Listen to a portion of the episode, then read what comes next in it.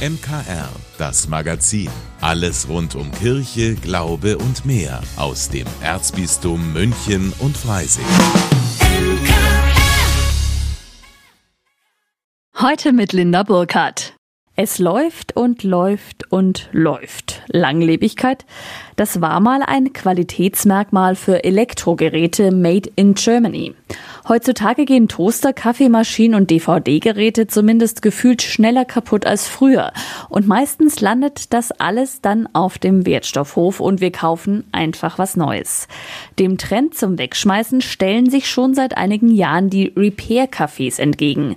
Dort versuchen ehrenamtliche Helfer Laptops und Mixstäbe nochmal zu reparieren. Auch die Kolpingsfamilie in Rosenheim organisiert schon seit einigen Jahren ein Repair-Café.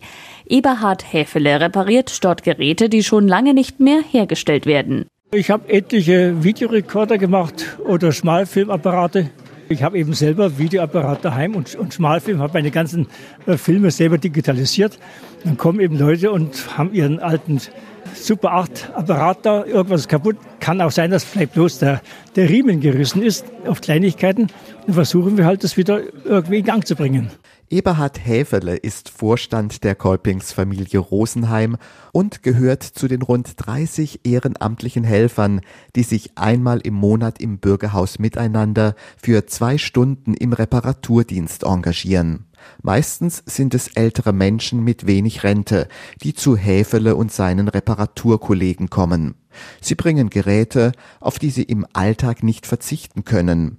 Der Klassiker, die Kaffeemaschine. Die funktioniert, ist nur beim Kabel so aufgerissen und dann haben wir neues Kabel rein montieren müssen. Und das kann ich selber nicht machen. Und da bin ich froh, dass es Repair-Café hier gibt zum Reparieren.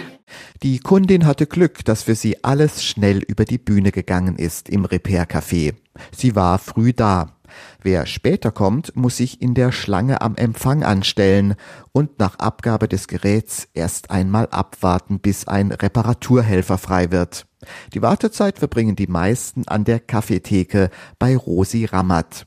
Sie hat in der Gastronomie gearbeitet und setzt ihr berufliches Können nun ehrenamtlich im Repair-Café ein. Ich mache das sehr gerne. Mir gibt es eigentlich das Gefühl, dass ich mit den Leuten umgehen kann und dass ich mit den Leuten kommunizieren kann.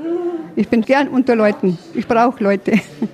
Der Kaffeebereich ist auch heute wieder voll besetzt mit zumeist älteren Damen, die sich hier beim Kaffeeklatsch kostenlos verwöhnen lassen. Ein Obstkuchen, ein Kaffee und ein Wasser. Ja, jetzt muss ich warten, bis ich aufgerufen werde.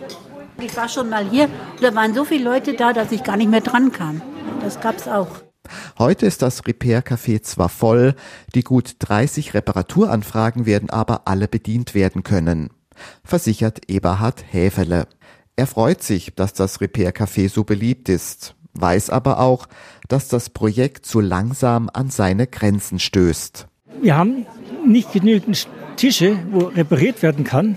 Der Raum wird zu klein. Wir müssen jetzt wirklich schauen in der Zukunft, welche Möglichkeiten haben wir in der Richtung. Können wir größere Räume bekommen oder wir müssen eventuell aufteilen und sagen, wir müssen statt einmal im Monat vielleicht zweimal im Monat was machen, um nur bestimmte Sachen eben reparieren. Ob das Kolping Repair Café weiter wachsen kann, wird auch an der Stadt Rosenheim liegen. Sie müsste dem Projekt größere Räumlichkeiten zur Verfügung stellen. Die Chancen dafür stehen gut. Schließlich hat die Kommune das Kolping Repair Café 2018 mit dem Umweltpreis der Stadt ausgezeichnet. Und das sollte doch Verpflichtung genug sein, das Kolping Repair Café weiterhin angemessen zu unterstützen. Aus Rosenheim Paul Hasel für das MKR. Eine ausführliche Reportage über das Kolping Repair Café in Rosenheim hören Sie heute nach der Gottesdienstübertragung um kurz nach 19 Uhr in unserer Sendereihe Kolpingstunde.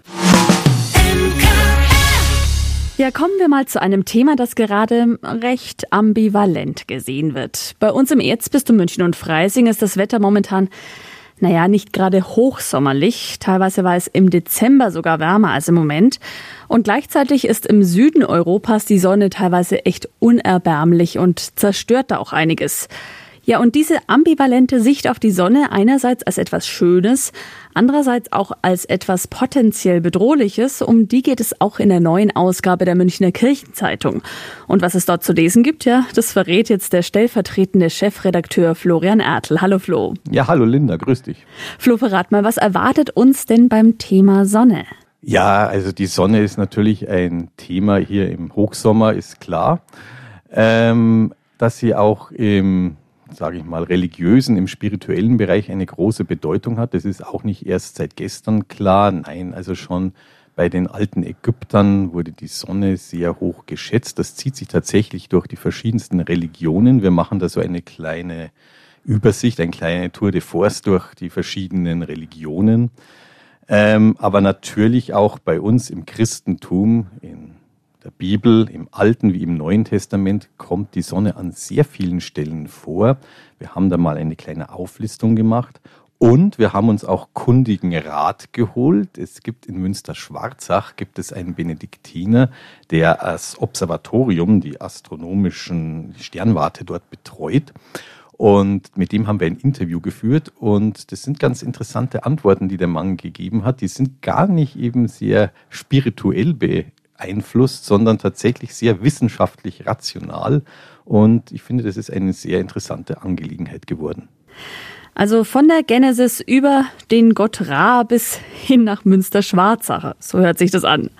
Mindestens so um die Ecke gedacht, ja. Und damit auch was fürs Auge dabei ist, haben wir zum Beispiel auch eine erkleckliche Anzahl an Sonnenuhren, die es an Kirchen bei uns hier in der Erzdiözese gibt, abgebildet. Auf jeden Fall besser für die Augen, als jetzt in die Sonne direkt zu schauen. Ja, und kommen wir zurück zu uns ins Erzbistum. Wir hatten ja Besuch von einem bedeutenden französischen Organisten. Der Domorganist von Notre Dame war zu Gast und ihr von der Kirchenzeitung wart vor Ort dabei.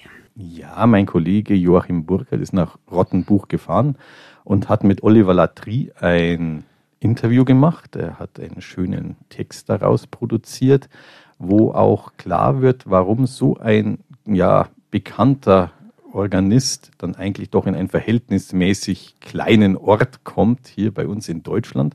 Der Mann spricht auch Deutsch und vielleicht die Quintessenz aus dem Ganzen. Für Latry heißt es, Orgel zu spielen, das ist für ihn wie ein Gebet. Und diese Überzeugung ist vielleicht dann auch einleuchtend, was dieser Mann sonst so alles praktisch am Instrument leistet mit so einer Grundeinstellung, das fand ich recht beeindruckend. Joachim hat ihn ja sicher auch nach dem Stand der Orgel in Notre Dame gefragt. Ja, die Orgel hat er erzählt in Notre Dame. Er hat ein bisschen über den Wiederaufbau der Kirche geplaudert. Ist gar nicht schwer beschädigt. Also die ist relativ gut durch den Brand gekommen. Aber Orgel, das ist das Stichwort. In Rottenbuch gibt es die sogenannte Freiwiesorgel und die fand er ganz fantastisch. Und natürlich sucht sich so ein Mann dann auch die Örtlichkeiten seiner Auftritte nach den dortigen Orgeln Orgeln aus, das ist klar. Und gerade das Thema überall. Es geht in Riesenschritten Richtung Sommerferien und in der Kirchenzeitung bedeutet das auch, es ist Sommerrätselzeit. Ja, wir sind jetzt schon bei Folge 4 und wir gehen in diesem Jahr in den Untergrund, vielleicht dort auch kühler. Ähm, ja, wir stellen verschiedene Krypten im Erzbistum vor, also Grablegen oder eben Unterkirchen in Kirchen. Und diesmal sind wir in Landshut zu Gast und suchen dort die jeweilige Kirche, wo die vorgestellte Krypta liegt. Das Geheimnis wird natürlich in der neuen Ausgabe der Kirchenzeitung gelüftet. Die gibt's in einigen Kirchen im Erzbistum, in der Buchhandlung Michaelsbund oder auch im Abo direkt nach Hause, auch als E-Paper. Wir wünschen auf jeden Fall viel Spaß beim Lesen. Infos gibt's nochmal unter münchner-kirchenzeitung.de. Pfingsten. Ja, das ist eigentlich schon lange vorbei. Trotzdem, in München halt Pfingsten noch etwas nach. Am kommenden Wochenende findet da am Nymphenburger Schlosskanal das Wasservogelfest statt. Eine lustige Tradition mit Unterbrechungen. Was es damit genau auf sich hat. MKR-Reporter Corbinian Bauer ist im Vorfeld der Veranstaltung schon einmal vor Ort. Und ich stehe hier jetzt auf der Gerner Brücke am Nymphenburger Schlosskanal. Am Sonntag werden hier zahlreiche Vereine und Musikkapellen vom Rotkreuzplatz hierher marschieren und einen jungen Mann ins Wasser werfen. Ziemlich kurioses Event, veranstaltet von der Geschichtswerkstatt Neuhausen. Franz Schröter leitet sie und der steht jetzt neben mir. Ausgedacht haben sie sich das Wasservogelfest aber nicht, Herr Schröter, oder? Ja, die Historie ist verhältnismäßig lang. Man vermutet, dass es aus heidnischer Zeit sogar stammt, dass die Leute damals also die Wassergötter und die Wettergötter da besänftigen wollten. Und das wurde dann von der katholischen Kirche dann mit einvernahmt. Damals war das ja nicht Stadtgebiet. Das hat für die Landbevölkerung hier auch eine größere Bedeutung gehabt. Was hat denn da stattgefunden? Es war also so, der Letzte, der am Pfingstmontag äh, in die Kirche gekommen ist, der wurde zum Wasservogel bestimmt. Man hat den dann mit Blättern, mit Zweigen, mit Ästen verkleidet und hat ihm einen hölzernen Vogelkopf in die Hand gedrückt, auf ein Pferd gesetzt und hat ihn durchs Dorf geführt. Und bei den einzelnen Bauernhöfen einen Spruch loslassen, in der Hoffnung, dass man dafür belohnt wird in Form von Naturalien, Eier, Mehl und solche Geschichten. Und als sie dann durch waren, sind sie zurück zum heutigen Kreuzplatz. Dort war der Dorfteich und da hat man ihn dann am Schluss vom Pferd aus da in den Teich geworfen. Und dann hat sich die ganze Bagage getroffen beim Großwirt und dort wurden dann diese Naturalien in der Küche gekocht. Dann äh, ist der lustige Teil des Wasservogels losgegangen. 1828 sind diese Wasservogelfeste allesamt verschwunden und verboten worden und damit hat auch das Nymphenburger Schloss etwas zu tun, was am anderen Ende vom Kanal hier von der Brücke aus gut zu sehen ist. Ja, 1828 haben sie nach Hause überlegt, wenn wir jetzt ins Schloss Nymphenburg rausgehen und dem König einen Spruch bringen, dann werden wir vielleicht keine Naturalien bekommen, sondern Geld. Und dann hat sich herausgestellt, dass dieser Plan an die Mosacher verraten worden ist. Und der Mosacher Wasservogel war schon da, wie der Neuhauser Wasservogel gekommen ist. Die Folge Schlägerei. Die Schlosswache musste also eingreifen. Man hat die alle über Nacht eingesperrt. Und der Ludwig I. war so verärgert, dass er das Wasservogelfest schlicht und ergreifend verboten hat. 2007 wurde das Event dann wiederbelebt und zwar anlässlich des 100-jährigen Jubiläums der freien Turnerschaft Gern. Der Pfingstl, also der Wasservogel, ist seitdem auch traditionell ein junger Mann aus den Reihen der Turnerschaft. Philipp Simonovic darf sich dieses Jahr auf ein Bad im Kanal freuen und der schaut sich hier auf der Gerner Brücke schon mal an, wo er dann am Sonntag so gegen zwölf ins Wasser geschickt wird. Waren Sie an Pfingsten auch der Letzte in der Kirche oder was haben Sie gemacht, um das Bad zu verdienen? Dieses Jahr war es ziemlich lustig, weil wir mussten Bewerbungsvideos schicken. Also früher war es ein bisschen eine Strafe, heute ist es eher eine Ehre. Und äh, ist die Vorfreude schon groß, wenn wir hier mal übers Geländer drüber schauen, dann schaut man hier in den Nymphenburger Schlosskanal und äh, ja, da können Sie sich über Gesellschaft freuen. Da sind Karpfen drin, die sind sicher halb so groß wie Sie. Ja, es sieht jetzt nicht so ansprechend aus, muss ich ehrlich sagen. Aber vielleicht fange ich ja einen Fisch raus. Ist es überhaupt tief genug, das Wasser hier? Ich hoffe. Also äh, mir wurde gesagt, es ist über 2,70. Das ist bei meinen bisschen über 1,80. Wird das schon passen. Und Sie werden ja da auch nicht, jetzt wie Sie hier stehen, in Jeans und T-Shirt reinspringen, sondern Sie haben ja ein besonderes Outfit an. Genau, man kann sich das so vorstellen wie eine Art Faschingskostüm. Große Bananenblätter, es ist eine Anlehnung an das Kostüm von früher, aber in abgespeckter Version, sage ich mal. Mehrere Wasservögel sind jetzt hier dazugekommen, nämlich die Enten. Sie können sich ja dann mal austauschen äh, über das Gefieder am Sonntag. Früher hat der Wasservogel an den Höfen, an denen er vorbeigezogen ist, immer ein Sprüchlein aufgesagt. Wie läuft das Wasservogelfest heute ab? Also wir starten ja am Rotkreuzplatz und dann gibt es mehrere Sprüche, die aufgesagt werden, sieben Stück an der Zahl, wo verschiedene Vereine einen Spruch bekommen. Und dann geht man weiter bis zum Schlosskanal, wo ich dann schlussendlich dann meine Dusche nehmen darf. Also die Tradition lebt. Zum Abschluss noch eine Frage an Sie, Herr Schröter von der Geschichtswerkstatt Neuhausen. Warum wird denn der Pfingstl nicht wie ursprünglich am Pfingstmontag in den Kanal geworfen, sondern erst Wochen später, jetzt im Hochsommer? Das hat einen ganz einen praktikablen Grund. Wir wissen, dass am Pfingsten heutzutage Ferien sind. Da würden wir also auch die Vereine nicht herbringen. Und darum haben wir das Ganze immer verlegt auf den letzten Sonntag im Juli. Also da kann man dann doch auch noch ganz leicht irgendwie teilnehmen und einen kleinen Familienausflug hier an den Nymphenburger Schlosskanal machen. Oder man kommt gleich zum Start. Am Sonntag um 11 Uhr, da geht's los mit dem Wasservogelfest und zwar am Rotkreuzplatz. Corbinenbauer für das MKR. MKR. Barbenheimer heißt das Zauberwort, das momentan die Herzen der Kinobetreiber höher schlagen lässt.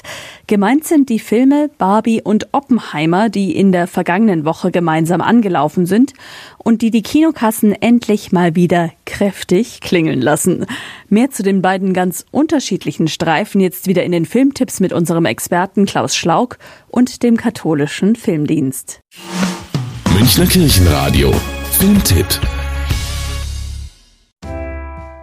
Gemeinsam sind in beiden Filmen Barbie und Oppenheimer, dass auch bei der Regie zwei Stars am Werk waren. Greta Gerwig und Christopher Nolan zählen aktuell zu den angesagtesten Filmemachern in Hollywood und beide schrieben auch das Drehbuch für ihren Film. In Gerwigs Barbie gerät das Leben der berühmten Puppe aus dem Gleichgewicht, als dunkle Gedanken über den Tod ihr sorgenfreies Leben im pinken Barbieland stören. Um wieder wie früher zu werden, reist sie mit ihrem Verehrer Ken in die Welt der Menschen, wo überraschenderweise ganz andere Regeln herrschen. Es sind Dinge passiert, die zusammenhängen könnten. Kalte Dusche. Ich falle vom Dach. Und meine Fersen sind auf dem Boden.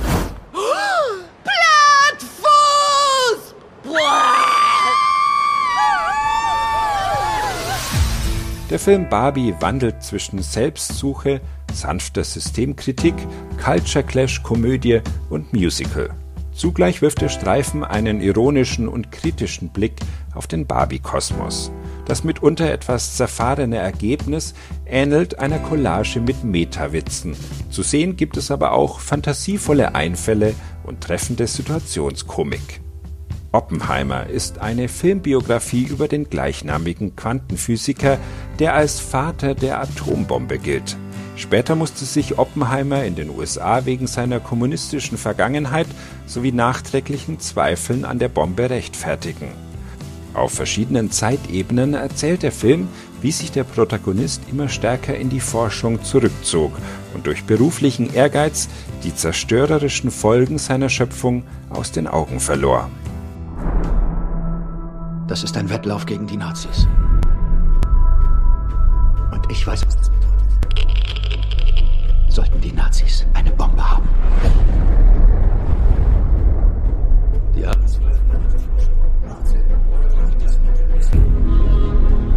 haben nur eine Hoffnung.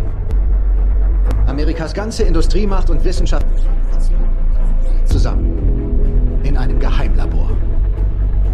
Keiner darf raus, bis es vollbracht ist. Dann rekrutieren wir mal die Wissenschaftler. Die Ernsthaftigkeit, die Regisseur Nolan wie gewöhnlich an den Tag legt, gerät in Oppenheimer mitunter etwas dialoglastig, wird aber auch durch imposante Bilder und einen wuchtigen Soundtrack mythisch aufgeladen.